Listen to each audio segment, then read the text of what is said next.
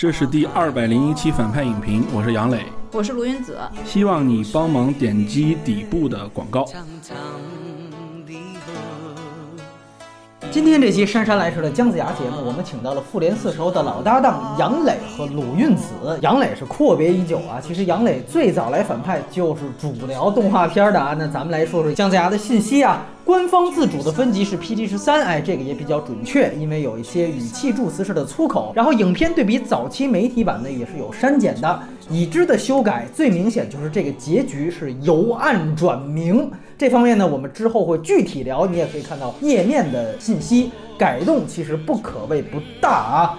然后彩蛋这篇结局是有仨，但准确说是一个预告片和两个彩蛋。预告片是田晓鹏导演的《深海》，和姜子牙剧情上是完全没有关系。然后还有个过年的彩蛋，以及一个和剧情有关联的宇宙式彩蛋。然后格式是三 D 数字三维动画彩色电影，国别是中国。出品方主要是光线和旗下的彩条屋动画。那么原著当然是《封神演义》，但是相比原著呢，电影是经过了大量的所谓魔改，但是也和哪吒魔童降世一样，是同属于彩条屋打造的封神动画宇宙啊。那么署名导演呢都是男导演，哎，主要是有两位，程腾和李伟。那么这也是二位的第一部长篇电影。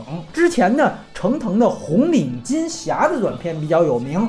而且他还有一个《天外有天》，是拿过学生奥斯卡的银奖。而李伟呢，之前还有一个计划，正好是要拍叫《我的师傅姜子牙》，但是剧集没有拍出来呢，就先加入了这个彩条屋的电影宇宙。而此外呢，李夏与王鑫那两位也都有较大的贡献。署名编剧呢是只有一位女性，叫做谢希颖。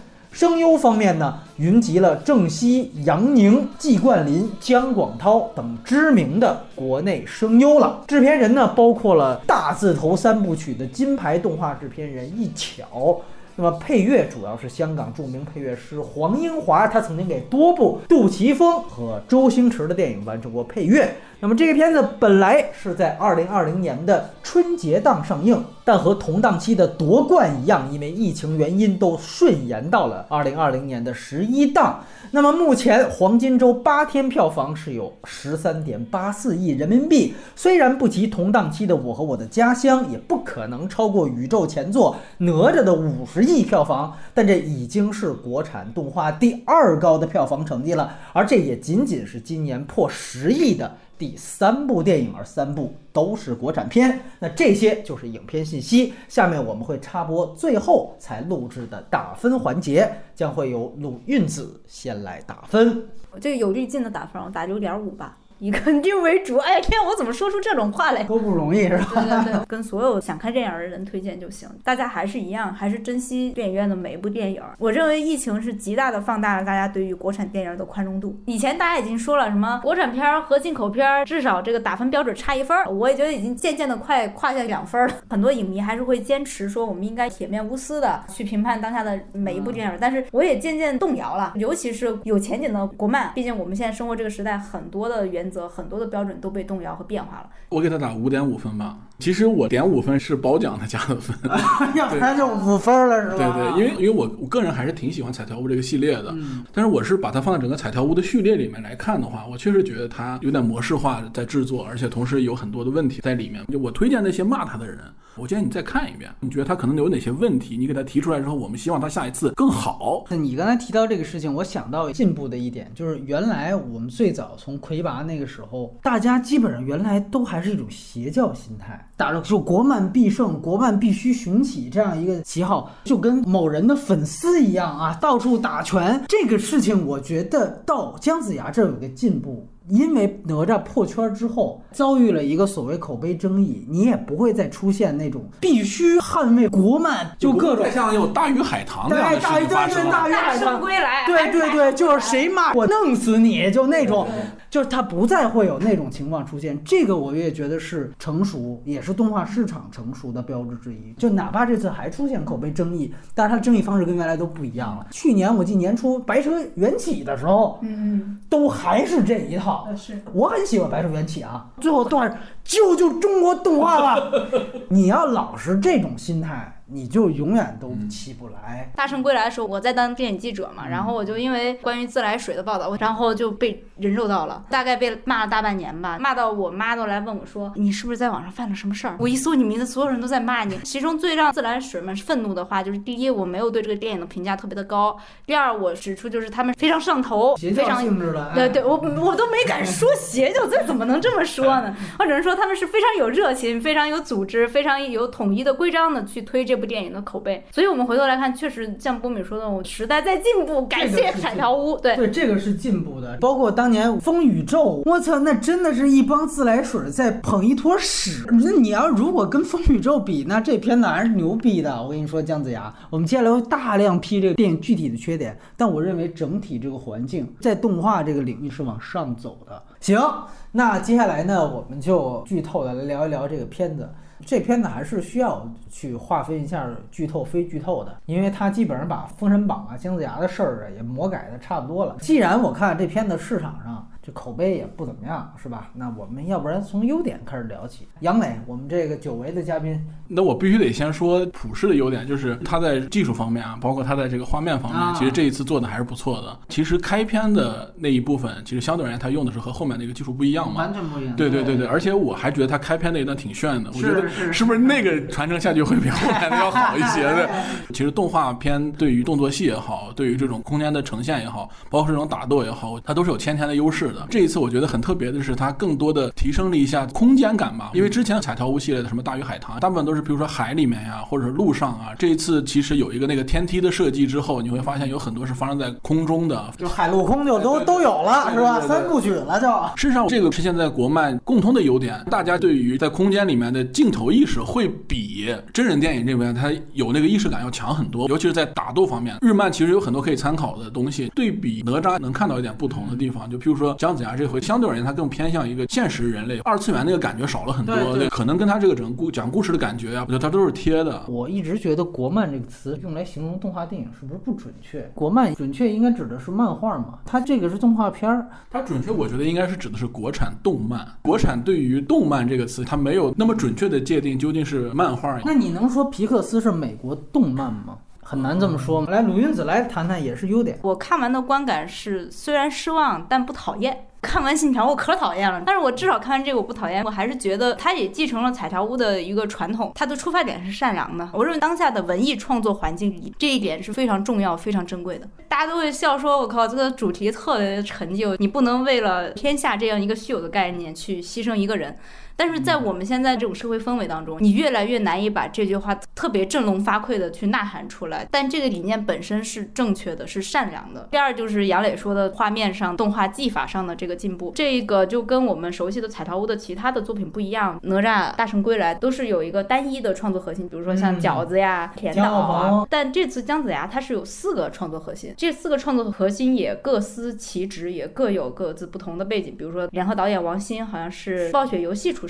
能感觉到，不论是在视觉上还是设计理念上，这一次都比哪吒大圣归来要更丰富。它的那个雪景打斗啊，动线的处理啊，人物的奔跑，非常强的借鉴了当代游戏的设计理念和好的动线的感受。从主创们的采访可以看出，他们就特别在意这一次工业流程上有没有进步啊，工业的标准上面有没有提高。从呈现效果上来说，我其实特别喜欢是这次国内声音演员的一个集合，尤其是季冠霖和姜广涛，他们又拿出了。了自己在专业领域里面更好表演的水平。季冠霖一人分饰两角，阿九也就是苏妲己这个人类少女和九尾都是他一个人配的。大家可以看到他前后强烈的对比啊，前期特别邪恶啊，后期又特别的悲怆，然后痛苦爆发。即使是季冠霖这么一个以声音素质条件著称的顶尖的声音演员，他这一次也拿出了突破他以往的表演。然后元始天尊这个角色，我其实真想不出来他是一个什么样的声音啊，但是姜广涛发出这个声音的时候。没有什么人味儿，片子的声音设计这一块是做了非常多的铺垫。比如说，他们会觉得元始天尊他的声音应该像钟一样，黄钟大吕的那种感觉嘛，他是一个祖师。好的演绎都来自于幕后创作人员精心的这个设计，就是说工业线是成立的，质量也是摆在大家面前的。包括他们是拼命想往中国神话宇宙原创性的那个方向去走。他片子里面是有暗示大家法力的高低的。元始天尊法力特别高，所以他脑袋像树一样，特别多的叉着飞。分出去，然后十二金仙次之，然后他们头上的就像一个小树苗，因为姜子牙被贬了，所以姜子牙头上只有特别短的孤零零的一根枝子在那儿，而且这个设计跟中国神话的那种传统，大家会觉得是符合的，种种细节还是让它是一部不差的中国原创电影。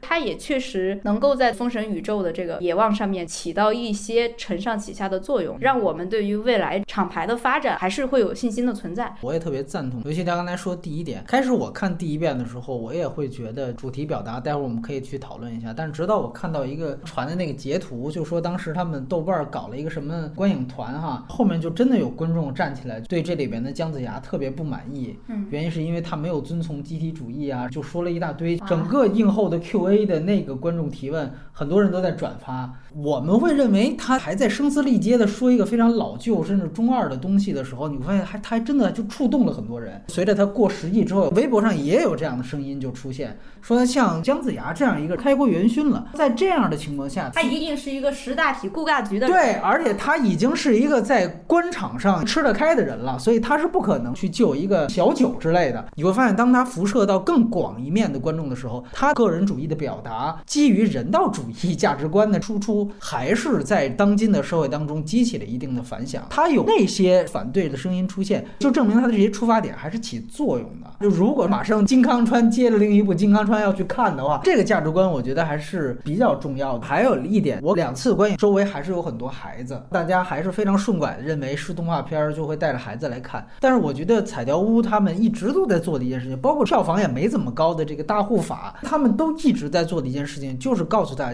这个动画片它不仅仅是低幼的。姜子牙因为它的票房毕竟还是一个十亿级的电影，算是把中国动画成人化的路线走了一大步。之前这个优点也用在过大护法上面的讨论，但是去看它的影响力和它的普及度，毕竟是哪吒之后，所以它的整个辐射面是跟之前什么大护法没办法比的，甚至罗小黑那当时也就是三亿左右，基本上还是二次元 圈地自萌嘛。但是姜子牙其实他们片方都是在说这句话，虽然好像那个字儿啊蝇头小楷，但是写了还是建议十三岁以上去观看，这是对的，这是一个批第十三集，毫无疑问。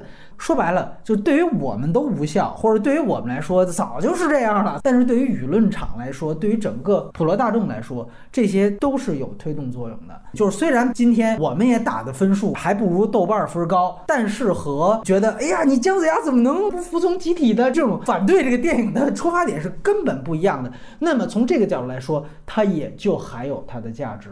鲁云子说另外一点很对，有一些为工业铺路的东西，它不是跟个人观感那么贴近这个电影在动画工业上的建设性绝对是非常大的，它其实完全是一个漫威式的尝试。齐小鹏他那个《大圣归来》可是还是有这个经典 IP 的加持在。到他深海，基本上完全是一个作者向的东西。中国所有动画人还是踩着两条船在走，到底是学宫崎骏多一点，还是学美国的三维动画多一点？大部分成品是不伦不类的。但是彩条屋它起码有一个非常明确的一个规划，就我们这就是宇宙化路线。而且之前评好莱坞十年都说漫威宇宙是近十年最大的一个电影模板被推出来，让中国所有电影人学了这么久是吧？叶问都拍个张天志哈。最终能像模像样的就是彩条屋这动画，其他都还没出来呢。你捉妖记当年也是那盘子码特别大，第二部铺了之后，现在也不知道哪儿去了，对不对？包变成弑神令了。你会发现真人里边还真是没有任何一个，起码已经拿出像样的宇宙观，无论是从口碑上、讨论价值上，还是票房上，这个彩条屋是一个。就这个电影的争议不足以导致让我们去判断这个东西就毁了。哪怕是漫威，我们最开始除了钢铁侠一出来确实不错，美队一出来，雷神一出来，大家都觉得这什么玩意儿？现在美队一跟雷神一，这初代复联，那都是他们整个系列二三十部里边评价最低的两部电影，包括那个爱德华诺顿的绿巨人。但是他真正最后为工业打基础，我觉得姜子牙他再差，他是相当于那么一个片子。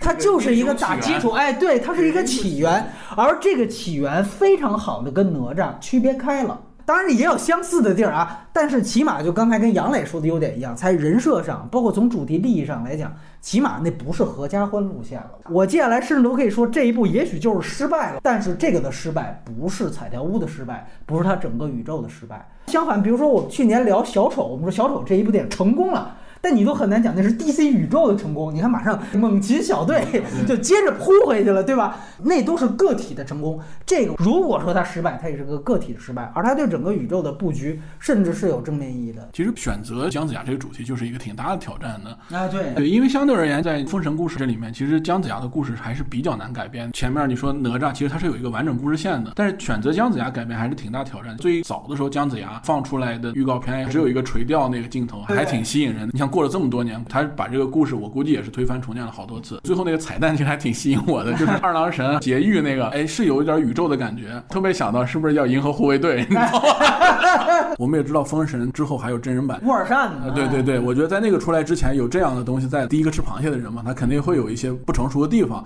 但是如果他做这一步，我觉得还是蛮新鲜和有趣的。没错，因为《封神榜》原著的故事很精彩。你就按照原著最保险的路线去拍，这个也没有问题。但是我觉得他们很有挑战性，我觉得这个勇气确实是应该值得肯定。就是你看《封神》的时候，你会感觉说姜子牙这个人物是牛逼，但是你会发现他的故事特别难拍。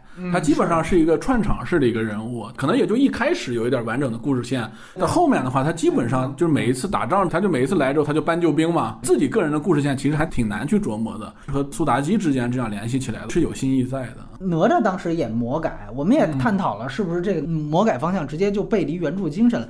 但是我觉得很有意思，就是他在姜子牙这个片子里面本身就塑造了一个非常等级森严的这样的一个体制存在，动一点那就会遭雷劈。这就是中国保守的理解文化遗产的教条，那就是三座大山。整个魔改的这批人，他们在做的就是他们这里面姜子牙的这点精神。你说什么就是什么，哎，这事儿我就不服。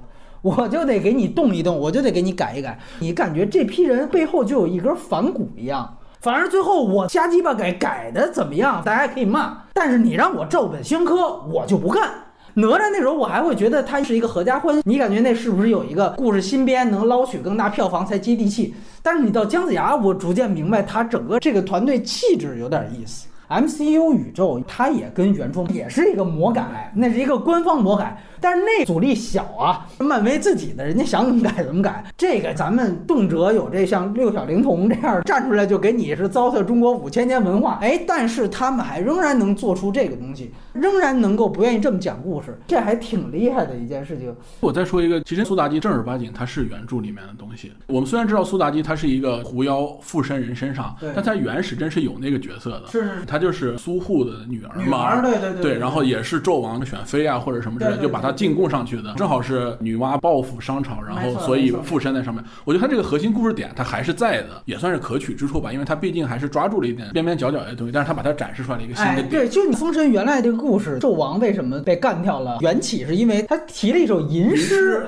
他想睡女娲，是吧？大概也按照现在这个语境来讲啊，然后女娲就觉得，居然对于我说白了，它其实是一个等级森严的这样一个故事，就你犯上了。完了之后，我怎么对付你呢？我不直接把你弄死，然后阴招，对我用阴招，我让三个狐狸精，还有什么什么雉鸡精，完了什么去诱惑你，把整个人间就给弄乱了。其实你就会感觉，就是神为了维护自己的至高无上的尊严，整个把人间给祸害干净了。不仅是女娲这个设定，其实原著《封神》里面是封神大战到底是为了什么？哎，所有的读者都说啊，那不就是姬昌伐纣嘛，就是姬齐伐纣是吧？绝对正义啊，纣王是个暴君。但是从神或者仙界他们的逻辑来看，完全不是这么一码事儿，他们是想。多让人间可以死一些有能力的、有道行的人，可以变成神，神呢就可以掌管很多很多事情。比如说，为什么纣王就会封了一个姻缘神？我觉得这是主创们很聪明的一点。这都是元始天尊这群既得利益的大 boss 定的规矩。你死了这么多人，其实是要补充天界的这些神位啊，要让大家都有事儿干嘛？这个神嘛，对对对，大家都要进入这个公务员体制里面来去。所以我们要搞这个封神大战呢。那为什么十二金仙又要下来参战呢？因为十。十二金仙要在人间历劫。要是把原著看到这么细的话，你也会觉得整个封神大战就是神仙们的一个合谋，就是为了补充天界的公务员体制。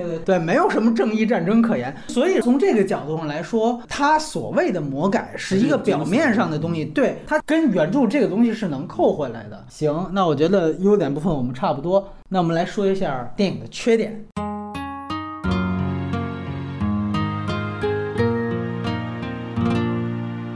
那鲁云子来先谈谈呗。说句实在话，骂这个片子是有点不落忍，就跟波米刚才说的一样，就是不管我们说再多的缺点，我们一定要充分的认可这个片子在它存在意义上所有的这个长处，它所有的会产生的好的结果。但是真的片子就问题太多了，呃，我记得我看完片，我写了一些，写了十大罪状，你呃，看，对不起念啊，对什么主题成就、设定稀碎、人物单薄、节奏古怪、台词中二、画面牛逼，画面牛逼是个优点啊，对对对。然后我特别想去采访一下岸本齐史，请他看一下这个片子。岸本齐史就是《火影忍者》的作者，特别想问一下你看完你的感觉怎么样？你觉得片子是致敬你了吗？姜子牙给我最大的失望点是，除了刚才说的这些东西以外，就是他在真正动画这个角度上原创性仅仅停留在技法，其他的原创性非常低。就比如说大 boss 九尾，这是我特别难以理解的一点。为什么你要做一个跟《火影忍者》里面的九尾形态一模一样的九尾，连配色都不改呢？然后名字也是九尾，发大招的时候也是九个尾巴，哗就起来了。哎呀，我天，我难受啊！真的，我每次九尾一露出它的完全形态，我都难受。你说主创没有做出原创性的尝试吗？有啊，比如说之前都是用的非风险性的搭配，比如说《大圣归来》是一个大叔配一个小正太，《菊次郎的夏天》那种配法啊。哪吒，哪吒我配的是典型的基友红蓝 CP，、嗯对对对对对，一个冷一个热，一个是魔丸，一个是灵珠。然后我这次我想搞一个不一样的一个主角 CP，我想搞是一个中年大叔配一个小萝莉。我特别想采访主创，你们是怎么想的？因为据说他们画了一百多个姜子牙的形象，什么年龄、什么状态、什么性格的都有。最后他们选了现在这个，然后结果出来的效果超尴尬。你可以从片方的那个宣传，你就能感觉出来那个尴尬感。片方当时有一个热搜是姜子牙男妈妈，男妈妈，被女权人士也批驳了一番，对，就说怎么着呀？一个男的能照顾下孩子，他就变妈妈了。从这个称谓里面，我其实看出来更多的是这个人设、这个 CP 搭配上的尴尬和他追求原创性的失败，你知道？嗯，就是这个两个角色，他不是父女，他就很奇怪。你觉得他们有感情线的时候也奇怪，他们没有感情线的时候也奇怪。你一不小心就会想歪，一想歪你就觉得哎呀，我有点肮脏，没有任何化学反应，一有化学反应就奇怪。然后又回到阿九这个姑娘的造型，你能在她身上看到很多很多日漫经典少女形象，这种虎头虎脑、元气型少女形象的影子，甚至一些著名的国漫作品里面少女形象的影子，从她的造型到作画、五官的样子，然后从他的穿搭到他的性格。不信，现在我请听这节目的朋友们，大家想一下，你想到阿九，第一个想到她特色是什么？我也想不出来。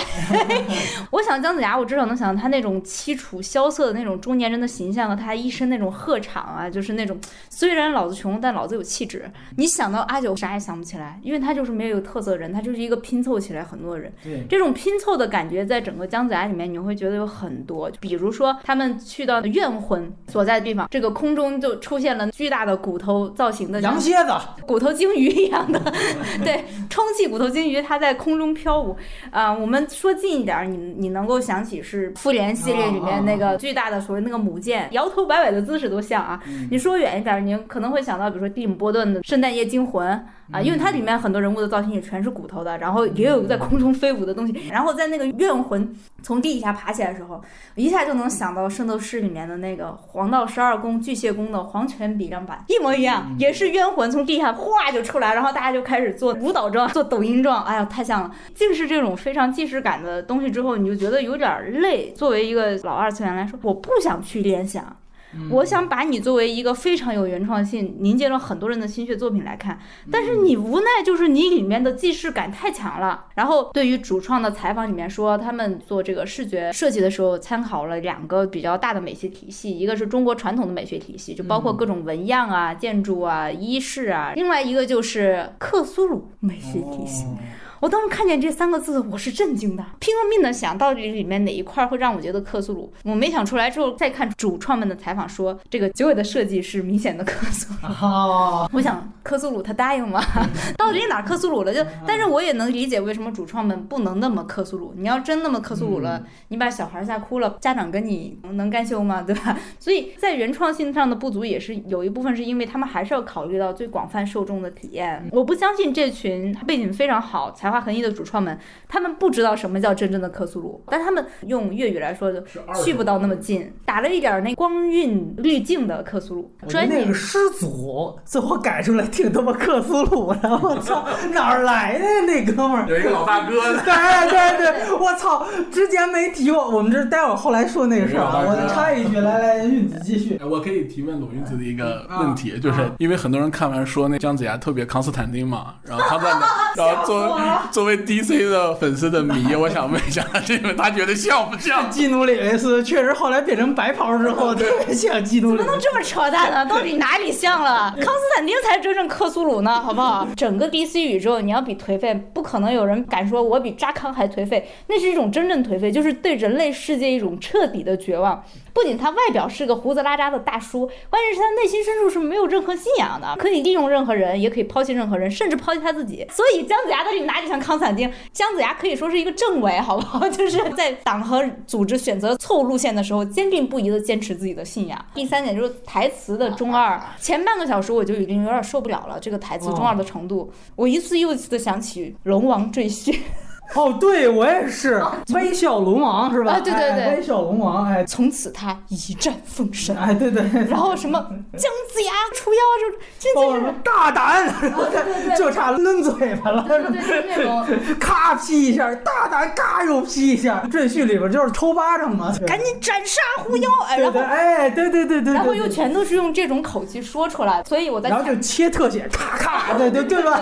一电化开，然后对，是然后是是是，啊天呀！就前半个小时那种中二的味儿，而且他不是用一种讽刺的态度说出来的，他不是解构和恶搞这个东西，对吧？或者说我能理解说你你要去体现那个天庭或者说这个仙界的那种虚伪和他们的那种语言上的匮乏，你是有办法去表现出来。我其实是在讽刺这个事儿，不是他很认真的。所以你看的时候，我觉得都特别痛苦。就是这次是我在整个彩条屋的作品当中，语言上我体验上最差的一次。最好的，我觉得应该还是大护法吧，语言魅力跟动画技法和他的创作理念的结合是最紧密、最好的。但他的风格比较贴，的确感觉到就强烈的解构感和风格化的体验，但这一次我感觉就是中二、中二、中二、中二。之前在说优点的时候讲到说片子的出发点是善良的，是正确的，但是它没有通过情节去体现，就每一个情节点它的结果会是什么，作为一个普通观众，你都能很准确的去预测到，这个时候已经没有观影上的乐趣。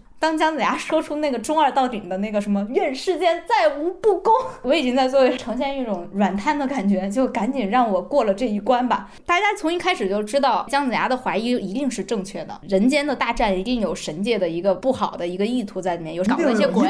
九尾也一定要反转的。刚开始出现的九尾抱着那个人类女孩，她一定在后面是一个重要的人物啊。结果唤醒的结果也就是啊，这世间再无不公。然后你第一眼看到元始天尊，你就知道他是个 boss。你见过这么没有脸又说话没有人味儿的人，他能是个正面角色？你一看见申公豹这么一个直肠子，然后又是金闪闪的这样一位配角，你就知道他必须死，必须要牺牲。男仆嘛，他就是忠犬啊，他是姜子牙的忠犬对对对啊。然后无力的搞 CP 的倾向也在片子里面被解构完了。对对对，所以主创们所有的努力，在动画的技法上，他们在主题的提炼上，然后在背反传统叙事的努力啊，所有的这些努力没有凝结成一个好电影，它成了一大堆陈词滥调的集合，它甚至都没有让人觉得有最基础的观影快感。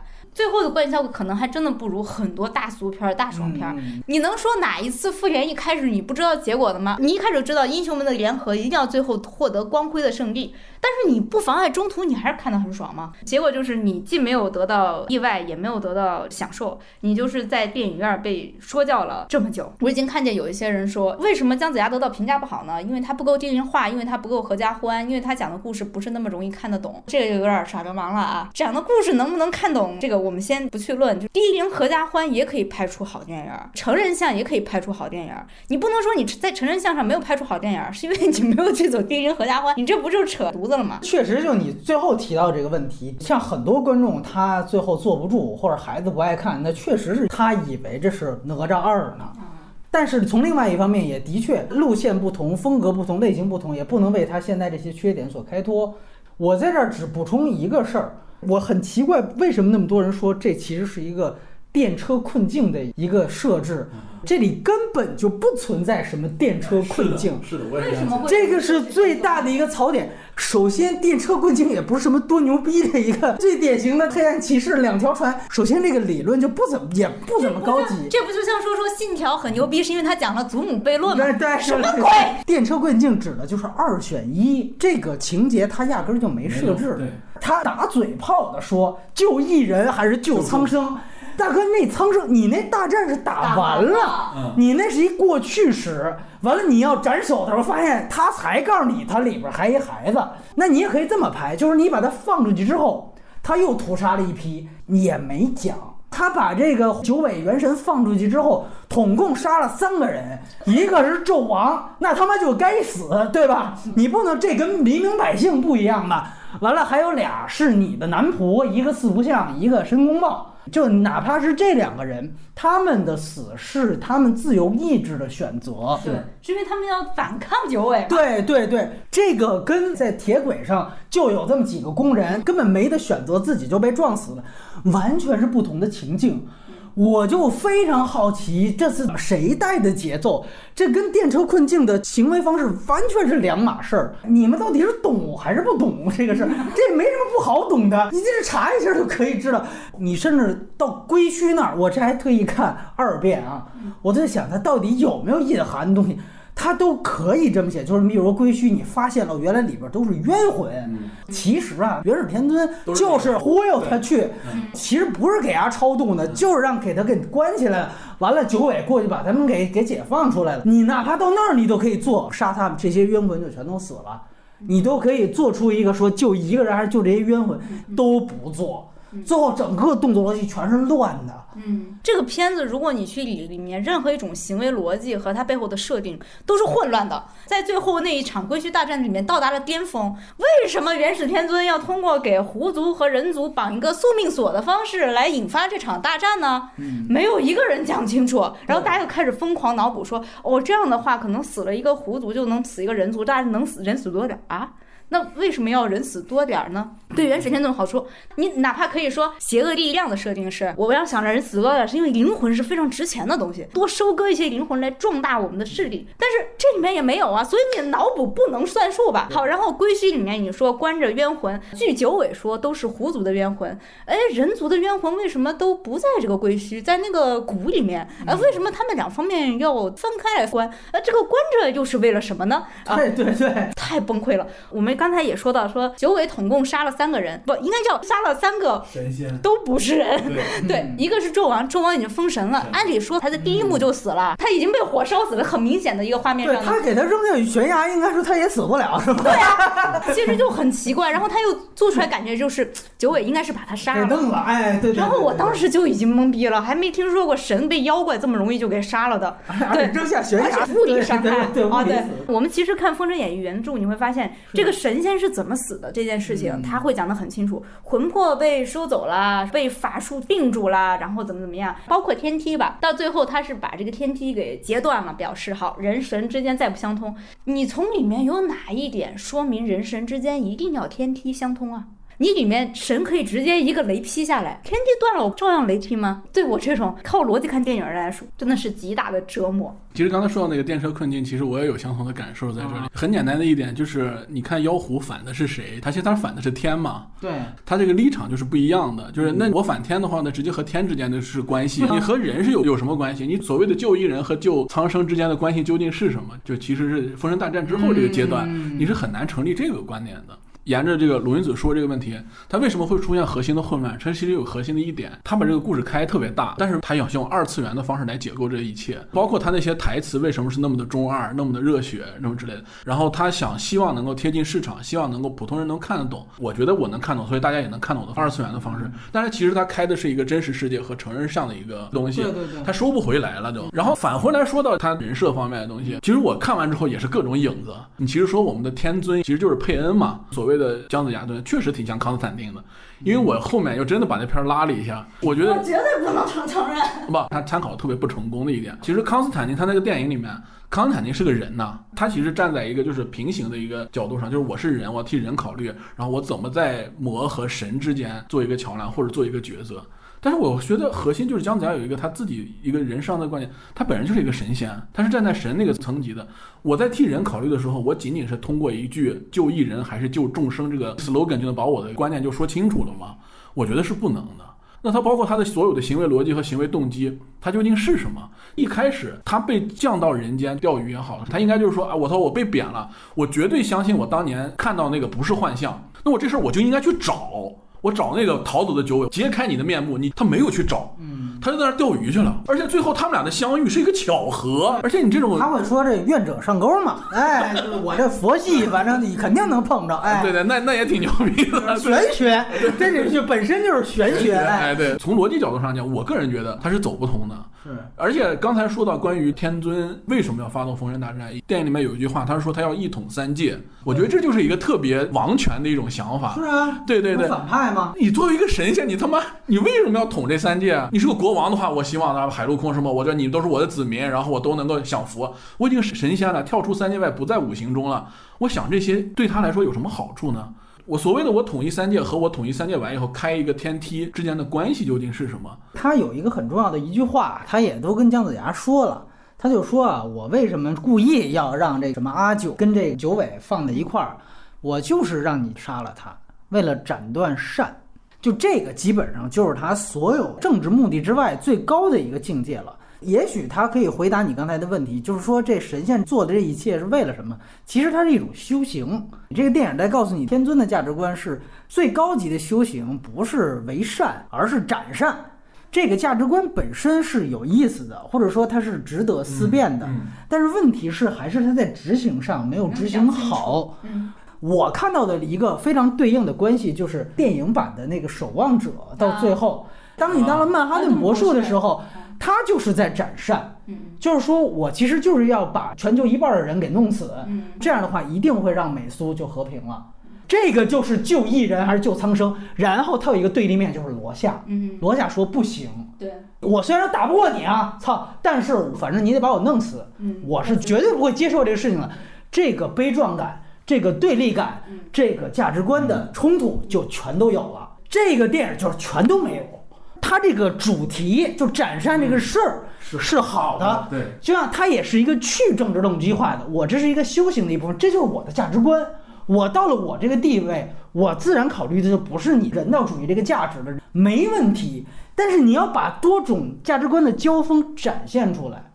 这个是电影的能力。那显然，你像《守望者》那个非常清楚。嗯，你其实你既会被曼哈顿博士的那种视野，你会觉得我操真牛逼；你也会被罗夏的那种悲壮而感动。那就是真正纯自由主义者。我觉得他最遗憾的一个地方，或者最像你们说的迁就这个所谓普罗大众，就是他要一统三界。嗯，对，就这个就不是一个修行，是这就秦始皇统一呢。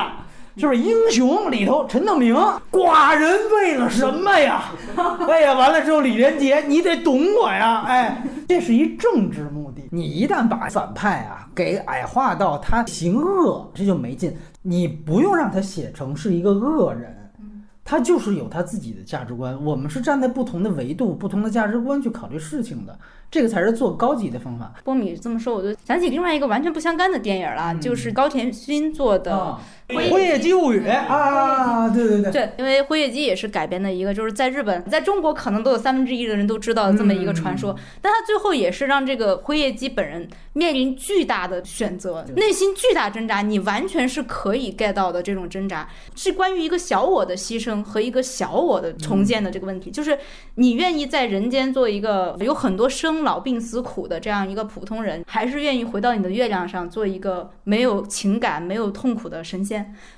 姜子牙如果也能够做这样的一个，就是说，好，你斩这个善是为了修行，你只要斩完这个善，你就可以成为至高境界的人，嗯，再也没有体会到人世间的痛苦。姜子牙在里面很明显为这些所苦，就他一直在为这些斩断情丝，对对对对，你就成为一个哇超脱于一切的人，得到世间至高的智慧啊，差不多就快成佛了，对对，愿意，至少我也觉得你这个是 make sense，嗯，对，但是还是 again，就像波米说，他没有任何在价值观上的选择，也没有在设。定上去做出解释，导致的我们在最后你没有办法跟姜子牙共情。是的，是的，其实是没有办法跟任何角色共情。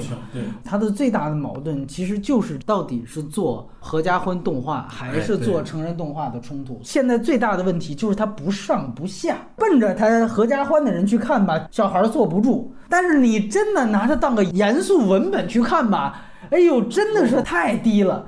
这不上不下体现在任何地方。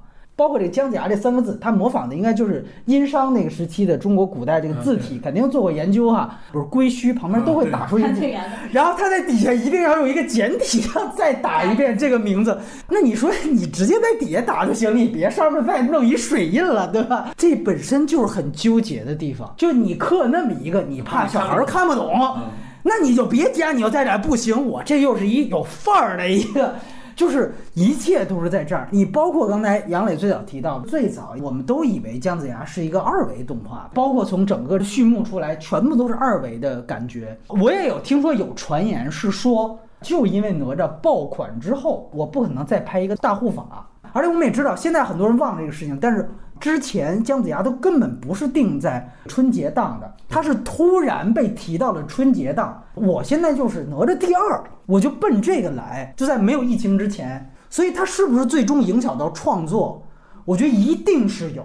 那资方角度就得想，那你这个看哪吒的小孩儿，你得让他们看懂什么元始天尊是照着曼哈顿博士那个，那可不行。你就得让他有明显的黑化的这么一个，你就说他一统三界吧，让他当着暴君这么写，这大家就明白了。这儿加一点，那儿加，对吧？九尾那儿再嘚吧两句，咵嚓，全部就各种垮。他所有的尬，全部来源于他到底是要合家欢还是要成人动画。我最受不了的，中国所有的这个动画片还在专门开一个就是萌宠路线，小动物，小动物，就是那个四不像那个东西。你不能到这是说《冰雪奇缘》，我旁边弄一雪宝，这它不是一回事儿，对不对？你要是走那个什么黑暗扫描仪方向，你不能旁边弄一雪宝，大哥。第一幕我第一遍看着最尬是哪儿？就前面特漂亮那序幕走完之后，仨小孩出来，那是一石头，什么石头？那是一神仙。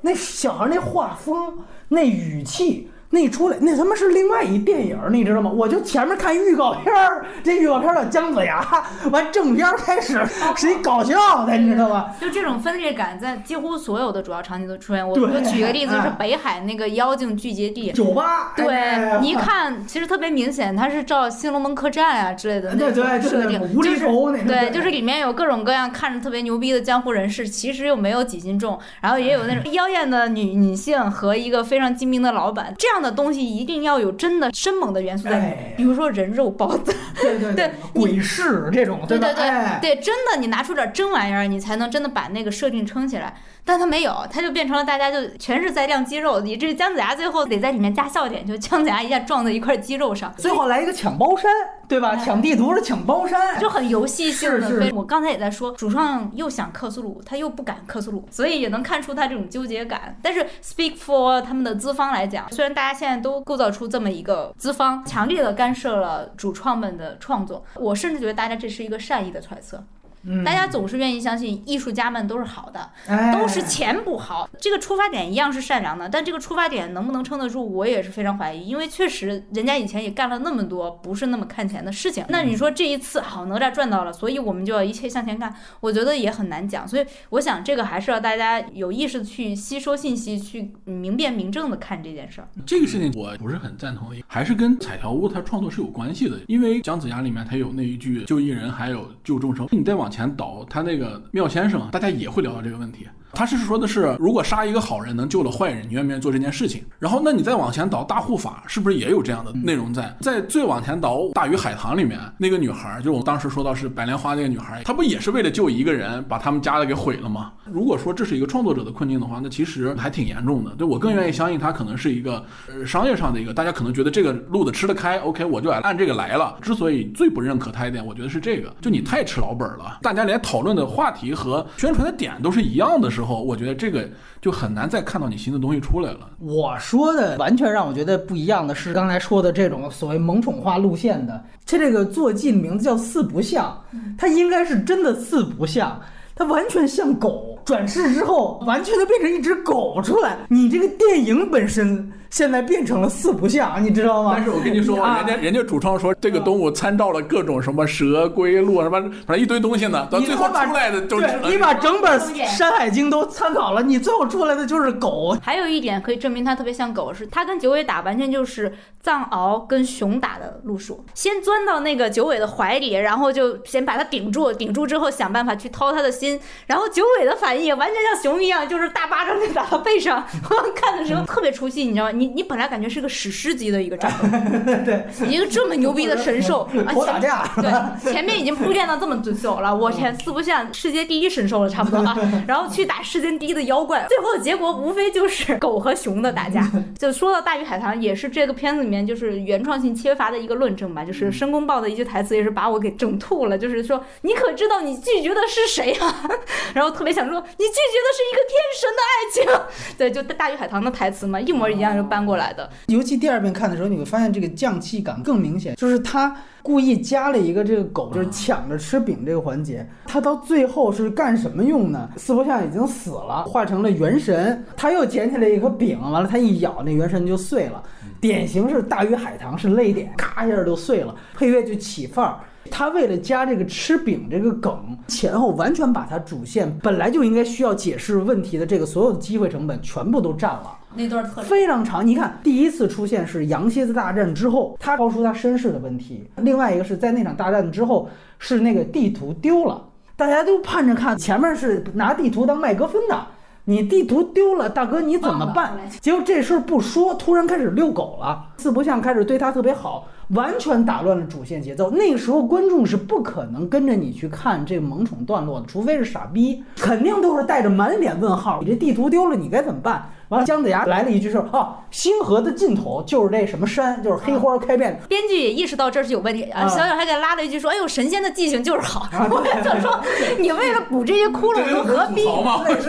对对 对。到后来也是你提到的那场熊狗大战之后，大家需要看的是整九尾他带出来这一道世界观的解释。完这边马上走着走着，独角兽咔一下就扑了。扑了之后开始删，也是一样，你带着一个前面起到一个巨大的悬念，完这坑不填，完了这边就开始尬煽情，完了还吃饼，就你整个这段萌宠的支线，对于你本来就坑很多的主线，起到了极大的机会成本的占领作用，这是非常大的叙事问题。大哥，你追求什么呢？你看它可以当做一个公路片看，对不对？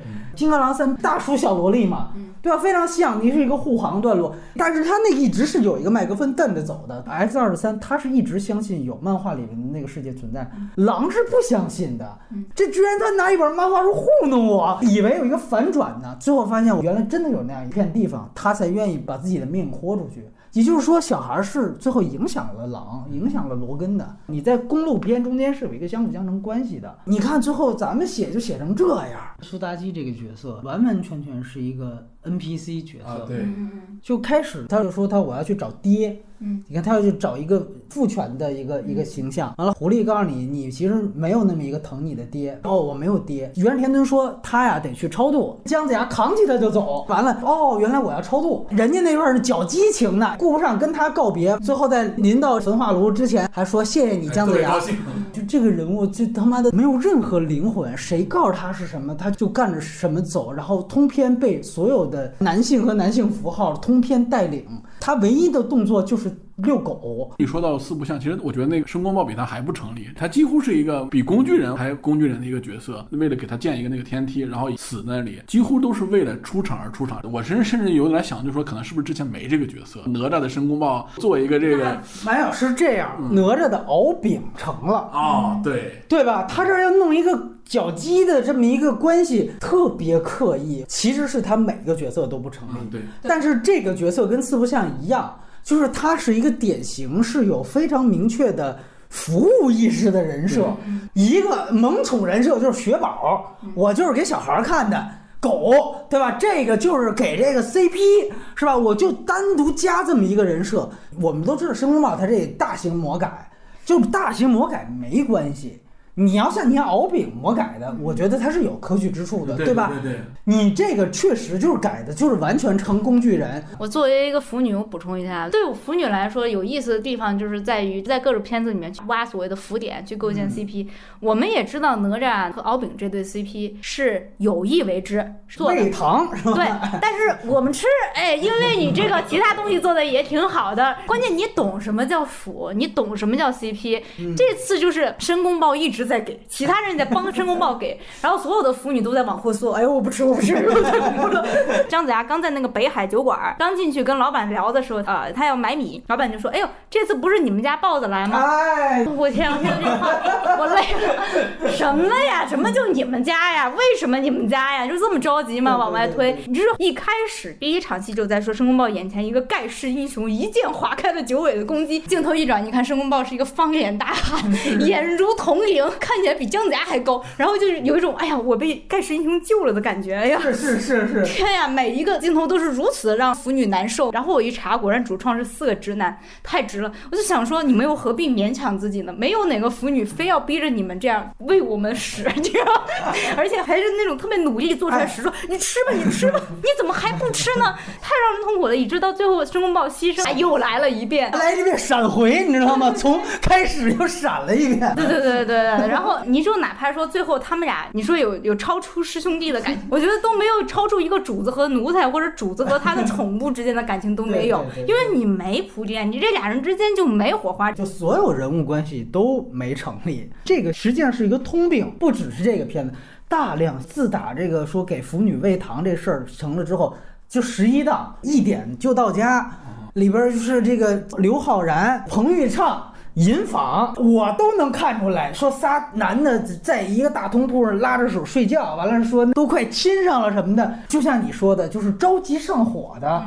我就记原来最早曹保平他就说我是真不知道烈日灼心，大家最后解读就这个是对的，就刚刚好。你现在一个比一个清楚。开策划会的时候，我们这浮点啊什么这涵盖进去了，完了你就看吧，设计出来这种刻意感。我们接着往下说，其实还有哪一点，就是整个画风，所谓中国风和三维动画自然而然带出来的这种好莱坞式的人物设计的这种冲突。说从序幕马上跳出三个小孩，这个也是东方西方画风的冲突嘛？不止二维三维，包括还有哪段，我觉得特别明显，就是你看天庭的那一场刑场。包括那十二天尊什么的，是吧？那全都是特别中国风的吧？旁边有一个拉闸的一个牛，一神兽，完全就是一梦工厂出来一造型。就他经常会出现这种非常尬出来一个，包括酒吧场景也是一个牛什么的。你一看，典型就是混搭出来的，肯定是人家那边一个成熟的模型里边挑一个 NPC 模型出来，就是你了。点缀在他这所谓的东方的故事当中，申公豹后来有一场动作戏，讲他变身，完全是《冰河世纪》里边剑齿虎。我相信他也没办法了，就是你怎么设计一个神话人物的打斗呢？你就只能往动物上靠。完了，我一三维动画，那动物三维动画的动画，你就靠靠靠，就发现哦，这人家真正做成熟的就是这冰河世有一剑齿虎什么的。他再说他参考了一堆怎么中国风。你最后呈现出来，它就是像那个东西。也是在主创的采访里面，他们说他们参考了很多很多传统美术元素，尤其是纹样。他们甚至去咨询了考古学的专家，对，就说什么是殷商的纹样。但是我们回头来看片子，你会觉得片子的美术造型这些有中国式的年代感吗？除了那一先开始那一幕，哇，一看那一幕就是砸死前做的，我天！除了在那一幕里面，你有很强烈的感觉到一些，比如说一些青铜兽纹的运用啊，然后一些服饰造型上的那种努力以外，呃，然后还有殷墟啊，殷墟这样一个非常最后是要像当宝一样的给它献出来。你看，我这儿还有一个这么大的一个美术作品在里面。之外，啊，你再看整个片子，你会觉得没有任何中国在那种时代上的表现，在那种年代上的美学上表现。我们不是要求任何一种文艺作品去做到，比如说我们看老版的。封神演义电视剧，大家还在吐槽说：“我靠，怎么这么廉价，而且像希腊神话一样，是吧？”人家那个也有他自己的美学，反正那个那个时候年代差不多嘛。我想象那个时候的人，中西方差不多，应该都是那么穿的，对，都应该披块布嘛，怎么可能能穿着一身非常完整的穿搭呢？但是你看这儿，你你觉得他有完整的设计理念吗？你说姜子牙，因为他是主角，所以他穿了一身特别精致的鹤氅。另外一边有人说：“你怎么穿这么寒酸呢？”就是它里面的，因为它美学标准的不统一，导致那种视觉上的很多东西你没有得到满足啊。我其实在里面最满足的一个设计就是元始天尊，但是呢，他又特别 像个佛，他像个脑袋上长树的佛，看来看去你就哎，还是落到就是原创性真的是通过很多细节的铺陈来，以及内心的笃定，主创们的内心不笃定。姜子牙看一次笑一次，是最后变成白袍干道夫，整个打破枷锁那段用了一个奥特曼式的一个，对吧？把那个拐杖出来，一个奥特曼是从那个光环当中唰一下出来，看一次笑一次。就像鲁云子说，他如果是在解构这些东西，就是我这十万个冷笑话是吧，都 OK 的。他是真的很严肃的，就是我在这儿真升级了，你就会觉得特别冷啊。其实那点特别像什么，就是王者荣耀里面也有一个姜子牙的形象，你知道吗？包括你说那个小九，我都觉得像王者荣耀这个游戏里面的一个角色，你知道吗？就不像电影。这些所有主角的这个整个能力。和整个动作逻辑其实都讲不通。咱们提到就是说，四不像和姜子牙都有最后爆豆升级的时刻，但是理论上他们应该都是被元始天尊给封印起来他们的能力了，还不如那个歪嘴龙王呢。人家是三年入赘合约一到，立刻才变身，就人家是有一个规则的，他这个没有规则，所以第一次看我都很懵逼。我说那个独角兽哪来的？就你按说你是在被封印状态当中。你是突然自己就爆痘了，那你怎么早不爆痘？姜子牙也一样，到最后元始天尊，我随便摘一片叶子，照样能虐你们人间。就他这个法力仍然是碾压式的，那你这儿怎么自己想通了，就咔就白袍干到了？这全都是一热血一喊口号，完全没有逻辑，没有规则。包括为什么说最后变身这一段姜子牙，我就想到大圣归来。大家都觉得炸燃就是最后，对吧？那个大圣得有那么一段，咔一下不也变身吗？对呀，对呀。你看，这是他宇宙统一风格，对吧？东边都得变身，连姜子牙都要变身，这越变越尬，你知道吧？我也是颓废了那么三分之二幕，我到最后得炸一下。大圣归来是人死了嘛？完了他炸，你的神力被封印，是元始天尊封印你的。你的规则都不讲，最后我就不管了。完了，还有一大特点，这个跟夺冠跟我们现在看的大量电影都一样，它整个三观啊靠口播，靠说。这个可能到动画片这儿格外尬，因为动画片它讲画风，画风本身还分裂呢。完了，文本跟画风还脱节，这真的没法儿写。就九尾他本来是第一次现身，抓住苏妲己，他是要借尸还魂的呀。你就麻利儿的赶紧借人还魂，哎，按住之后，我先给大家普及一下这个苏妲己，哎，这前世今生是怎么样？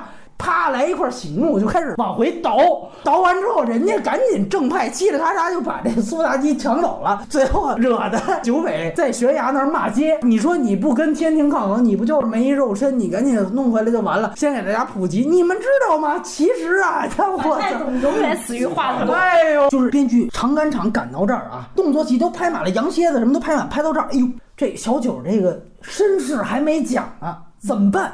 他解决不了，解决不了，找个人来讲。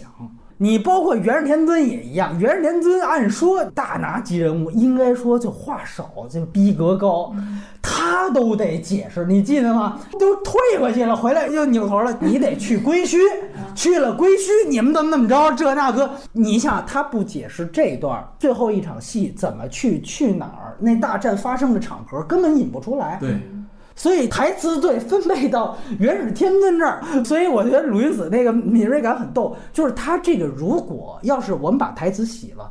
他完全可以弄成一个十万个冷笑话，就是这尊大神已经往后退了，完了姜子牙喊一句：“等会儿停，把我那撵给我停下。”完了，我还有一句话，那如果是这样，就这个特别十万冷笑，这是恶搞这么拍，你明白吗？主创我看了一下，第一导演叫程腾嘛，特别年轻，跟我是校友，中国传媒大学的，他们可能心里面对那个影像表达不是特自信。但是我要退回到讲申公豹老师，就申公豹到最后他牺牲那会儿，他已经闪回了，你已经。充分的能感觉到哦申公豹为什么愿意为姜子牙牺牲，因为姜子牙救过他，而且姜子牙在他心目中的形象是特别光明的一个人，不管他现在是很落魄怎么样，当时他那个英姿啊，是吧？对申公豹幼小的心灵留下了巨大的这个烙印。他又加了一段，不论怎么怎么着，你永远在我心里是那个盖世英雄。那瞬间，我觉得所有的腐女都会受不了的，就是你不相信影像，用台词的结果就是你所有东西的刻意就刻意乘以十，就是这个结果。而且它是个动画片，就你怎么能不相信动画呢？真人导演老犯这毛病，是因为觉得演员表演不行或者怎么着呈，现不出来。就呈现不出来。那你们是搞动画的，台词还得说，他就是像老板找了一人，纯粹写剧本了。完了，最后要求你导演必须一字不能删的把这个东西附在这个动画上，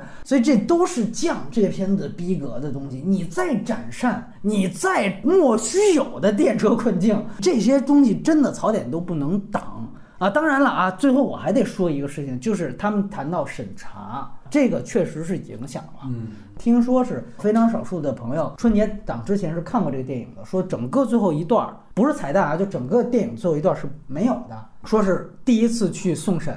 就是元始天尊把姜子牙投进监狱了，就在整个原来的剧本里边儿没过审，人家上面说了，你们就必须得正义战胜邪恶，所以最后生编了一段，召几个蘑菇说师尊上面呀还一个师祖，啊说师祖是谁？说什么师傅的师傅是谁谁谁？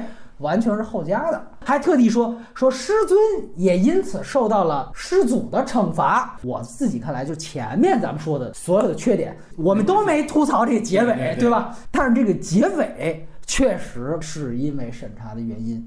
等于又把本来就够拉垮的这么一个主题，最后又往下又拉了一层。出现师祖的时候，我就想到了夺冠里面黄渤说的那句话，就是说你不要听专家怎么说，领导是支持你的。在这里面完全可以改成就是，哎呀，你不要管。师尊是怎么说？师祖是支持你的。后来发现这些可能都是后期加上去的嘛，这个又能折射出整个十一档或者整个所有中国现在创作环境。因为我是第一次听到这个说法。如果按这个说法的话，我能够理解很多。那他最后结局多半是姜子牙通过努力，他还是让小九转世了，转世了轮回哎了，然后他可能放出了这些怨魂，然后也让这个九尾四不像变成狗了。呃，但是他去做了这些事情之后，他牺牲他自己，他自己被天尊把他囚禁了，但是他无悔啊，这都是我夕阳下无悔的人生，这都是我应该做的事情。这样的话，其实整个叙事会完整非常多，那也会出现一个真正的抉择的问题，就至少是关于他个人命运的抉择，比现在会显示的尖锐的非常非常多。哎对对对对对那就是我从众神之长到阶下囚这么大的一个差距，可能是你终身的自由，你一辈子的修行全部给你毁完。那我能理解很多。的确，我当时看到师祖的那一段，你能感觉到仓皇制作的感觉非常强，是。包括哦，他是申公豹的视角，我要记得没错，对对对吧？就他们都转世了嘛，特别光明嘛，对。呃，申公豹那感觉好像还没转世，还有记忆，还有还有对，还有记忆这么一想啊，制作的风格、节奏还有各方面都跟前面非常不我同。蛮拧。我觉得这个特别符合小鲁说的这个，就是这才真他妈是克苏鲁，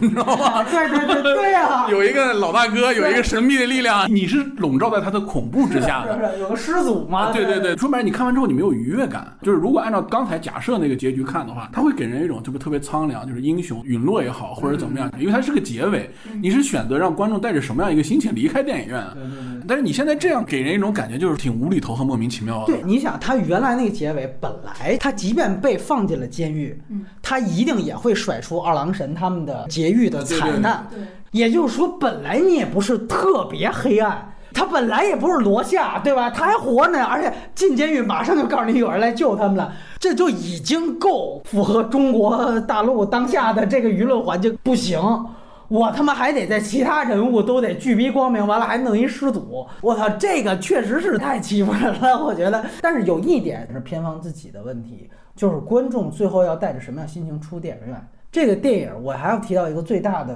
不愉悦，就是它最后没完没了这个彩蛋。彩蛋这个在哪吒那儿是 OK 的，嗯就弄一简笔画，不要走，不许走啊，对吧？哪吒那不是还有点霸气那种小顽童吗？这还来，这也非常尴尬。嗯，第二层尴尬就内是容本身。它内容本身非常尴尬。我们知道皮克斯原来拍动画片啊，它一般也会一大带一小，它会把它的短片放在片前，在中国一般都给删了，在北美就片前会有一个小短片，片后就是我整个正片的感情。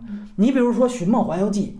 那么一个感情出来，你后边再加一个什么的，那对吗？那个对吧？或者是瓦力这种，是一个很严肃的叙事，完了你后边再来一个瓦力旁边还有一个扫地机器人，是不是要植入？你那看一那个，立刻观众的这心情变了。对。但是这个片子它就是给你尬有到三个方向，一个深海预告片儿。一个是春节档的过年，我操，你又没在春节档放，还着不了一句，咱得把年补回来。哎呦喂，那个彩蛋之前他们就放出来过。从片方角度来说，我也能理解，因为那个时候放出来效果特别好，大家对姜子牙期待特别高，然后大家都说呀，这这没有见过这么好看的彩蛋，然后他就觉得我我还是要弄回来一下。而且他为了放这个彩蛋，他挑明了一件事，就是我们这宇宙里面有俩申公豹，片方就特别有那种感觉，就是我不能把我之前做的东西浪费了呀。对，绝对毁灭性的。你前面各位就哪怕吹这个片子深刻严肃的，为了众生，为了救一人，就阶下囚，怎么这逼那哥，完了你最后来了一个什么给大家拜大年。所有的 压库存的片子到这时候放，后边都有这个，我操，尬中之尬，我而且就全都在十一档堆放。就你刚才提到这两个申公豹，这我还想说一句，我第二遍看，我觉得非常不适的是，他在这里面为了讲他们做这个年夜饭嘛，姜子牙钓出鱼来之后，他把鱼给杀了，他做了一条鱼。这个是绝绝对破人设呀！正片你自己姜太公钓鱼，愿者上钩，你钓来之后直接就放掉，对，他就不想这个事情。当时詹姆斯曼高德拍《金刚狼三》，他就说我在这三里边坚决不会放任何彩蛋。我告诉你，我觉得漫威彩蛋非常傻逼，这是一个毁灭电影的东西，就直接骂。我特别完了他就说我这个主角是死了的。我怎么能够后面再加彩蛋呢？这个就是讲的特别清楚。你这是一个灰暗结局的，就是我虽然还是漫画的东西，但我这次走成人向，不能有这些东西。它就特别像什么？就是金刚狼三最后死了，完了死侍二，死侍蹦出来了，直接把死侍二片头放这儿。你看，哎，金刚狼死这儿了啊！接下来就看哥们儿我的了。观众出来是一个什么样的心态？打分立马能跌半星。就是大家说电影，你现在都是这么多媒介了，你就是要保证你在这样的一个。密闭的空间下，给观众非常统一的一个观影感受，让大家最后移情。你知道最后就是像轮子说，你不浪费，这也给点，那也给点，所有观众什么都没记着。我觉得最可悲的是旁边有小孩，通篇都在那儿闹。最后哪吒出来笑，终于看进去了。对于他来说，这是那个正片儿。就你觉不知道这是这电影的可笑之处还是可悲之处？你我觉得也跟你刚才最一开始说那个割裂的地方是一样的。究竟你是为了合家欢，还是一个作者表达？对对对。你你看这个彩蛋特别难受，不仅是关于他杀鱼这一点，你在整个片子里面看见一个特别厌世、痛苦的，然后内心面临剧烈挣扎的，然后一个非常社恐的姜子牙。最后他居然最后要过年，他还专门要跟别人一块儿。过，他还过得欢天喜地的呢。但是你把他想到他是之前为了在春节档上映做的一个彩蛋，你就特别能理解。就是你在看整个成片之前，你看这个彩蛋，你不会觉得奇怪的。是是，所以你就把它调到开头都没事儿。大家其实现在还在摸索一些规则，还摸索一些找法。对，所以在摸索规则找法的过程中，我觉得真的出现了很多心态，包括你说这种不浪费的心态，哎，就是包括你说那个特别长的那个四不像在那儿那个什么，那个节奏奇怪，是因为这一段动画做出来，大家觉得效果好。舍不得删，四不像那个光啊，然后什么的那一段儿，那整个人物表达，哎，毛发又是哇，对毛发 说了好多遍了，毛发，对，所以我舍不得删呀，我还是放进去吧。在这个过程中，它整个的结构、人物形象各方面都被破碎了。所以，我们即使回到审查这个话题来说，就算结尾是审查之前的，给他捞回了一些分数，捞回了一些评价，还是不能抵偿中间这种种种种种种种种的失误啊。如果说他没有审查，就是一个很灰暗结。尾后边再加一过大年，其实更难受。我真的是怀着非常真诚的希望，这个都是他们摸着石头过河当中的艰难探索。我相信过了这一步，大家以后都会想清楚该怎么做人物，该怎么收，不能同一块石头绊倒好几次。咱们接下来看其他的东西，你包括深海那个预告片儿，因为它是完全另外一个东西，你也不能这么加在后面，你可以加在前面。对。深海那预告片出来，我说这个三 D 效果真他妈好。哎呦，前面他妈姜子牙这三 D 效果做他妈什么玩意儿？你何必呢？最后又出来又说，哎，这这《千与千寻》这这哈尔的移动城堡，我操，这干嘛呢？这个他把这个信息量填的太满了，而且他就觉得就是说现在信息量爆炸了，我要多给。我刚才突然回想了一下哪吒的剧情，无论是故事的设计还是人物的动机，反而那种沉重感和宿命感是。超过这次姜子牙的能让那个申公豹那种冷峻感，为什么他一开始给人一种又冷峻又可笑的感觉？就因为他是一个豹子，所以他就被所有其他神仙排斥。嗯，于是你在哪吒里面每一个人物都强烈的感受到这种宿命感，每一个人也都在试图为打破这个宿命去做努力，包括李靖夫妇，甚至包括敖丙的父亲啊，我集对我集全族之力，我要打破我们族的宿命。这么多的力量聚在一起的时候，你就觉得那个听起来很普通的主题。他有了一些具象化的人物，然后你也因此可以跟他共情了。我这次在想，姜子牙到底怎么样才可以，就是在现在这个主题里面去获得一个好的表达方式？我就觉得这故事就是应该重写，没有办法通过小修小补去解决。像杨磊说的，他就是试图把一个。过于大的东西又塞到一个过于小的东西里面的那种暴胀感，其实我很期待看到下一部姜子牙。对，虽然这次我特别失望，但是我想如果下一部姜子牙他找到一种更合适的方式去去讲它，肯定会比现在好。说到这个，其实最后看那个彩蛋的时候，其实那三个里面最吸引我的也是最后那个跟姜子牙有关的那个彩蛋。嗯，大家都记得老版的《封神演义》，但现在很多时候回头大家会去看，会说，哎，其实都是童年滤镜，它也没有那么好。但是我想提醒大家，老版《封神演义》的结局是原创的。最后一个封的神是申公豹，然后申公豹在天上嘲笑姜子牙，因为是姜子牙给他封的神。他说：“姜子牙，你费这么大劲打这么一场大仗，劳苦功高，最后你丫自己没成神，我我啥也没干，我在中间一直搅屎，我还成神了，然后就飞走了。然后姜子牙就，你看蓝天爷演的姜子牙就特别那个，就是一脸正气，但是又特别感慨万千的站在封神台上说。”的确，难道我真的是一无所有吗？难道我真的是什么都没有成就吗？然后这个时候，天上飘来一个飘渺声音，就说。怎么怎么着，就给了他一番安慰，这样的意思。但是在那个镜头，我真的给童年的我留下极深的印象，就是他是对之前的一切叙事的一个反转，就是也是对这个毫无争议的主角的一个，至少是一种解构的努力。这个人真的承受这种解构去做出了思考。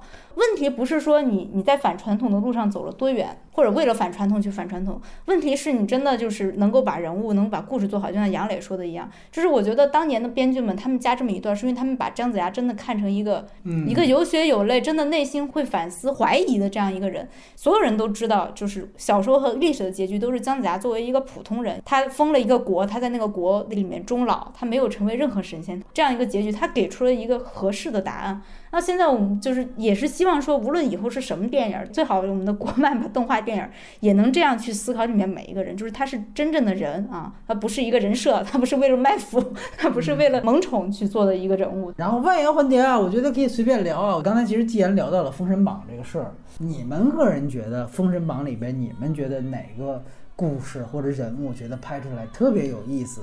封神榜呢，在腐女世界里面是诸多贡献的啊，就贡献了一对中国神话这个超级 CP，就是杨戬和哪吒。当然，我现在已经有哪吒了，但哪吒又有官配了，于是我也在想，杨戬的官配是谁呢？这也是一个让人痛苦的问题。但是我当然非常期待杨戬，他就是封神榜里类似于诸葛亮的那种角色，但他是一个类似于诸葛亮的武将，接着他拍出来应该是非常非常精彩。然后，但另外一个方面来说，因为大家都说把杨戬的所有的神话背景贴起来，叫杨戬叫什么屠。屠龙的少年终于变成了屠龙。他小时候是为劈山救母，救他妈，后来他又去压迫劈山救母的沉香。如果加上这个背景，再加上他这个智将的呃人设，再加上他跟哪吒的激情，哎呀，一想这个片儿那就是五十亿！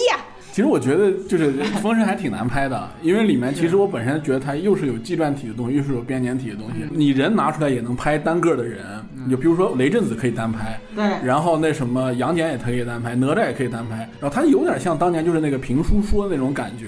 但是我个人其实小时候最爱看的是什么？最爱看的是后面打架那段戏，诛仙阵呐，什么黄九曲黄河阵呐，就就是你对于小时候那种奇观化想象，说我操，就尤其是诛仙阵，给我看傻。啥都就是一个神仙先进去，他必须得试这阵究竟是什么样。这太集体主义了，对对对，就你修炼那么多年，你进去就为这事儿就死了。对，当时那些就各种对于那个三观的冲击，尤其是当年封神电视剧嘛，印象还都挺深。就是如果他魔幻改编，我觉得他应该不是指环王或者霍比特人那路子，他还是跟战争片有关，或者是跟视觉化这种呈现有关。但是你必须得先说，这就是另一撇的事情，就是真人电影里面这个我们魔幻这个电影其实一直不怎么行，我觉得。对对，我也很期待，就是他这个出来之后，看看究竟在这方面有没有一些改鲁云子，你觉得就像《封神》这个文本天马行空这种东西，是不是动画会比真人可能效果会更好？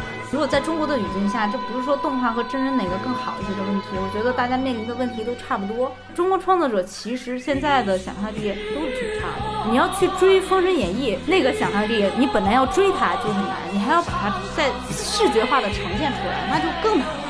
然后，第二个问题是啥来着？就是卢尔善那一版。就就我现在看到的预告还有了解的信息来说，我觉得都挺奇怪的。我能感觉到他是比较想往写实，然后战争的方向去打造，这一点我是能够很明确的。但是他预告里面有一个点让我非常的不舒服或者很担心的是什么？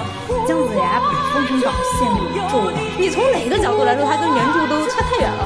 魔改的更夸张。但是他做的这个封神，我认为也是工业上面的意义大于叙事上面。我和大家都一样，会希望说更工业为主去看，包括说这几年我们培养的都是年轻的好的新的演员，这也是他的一个。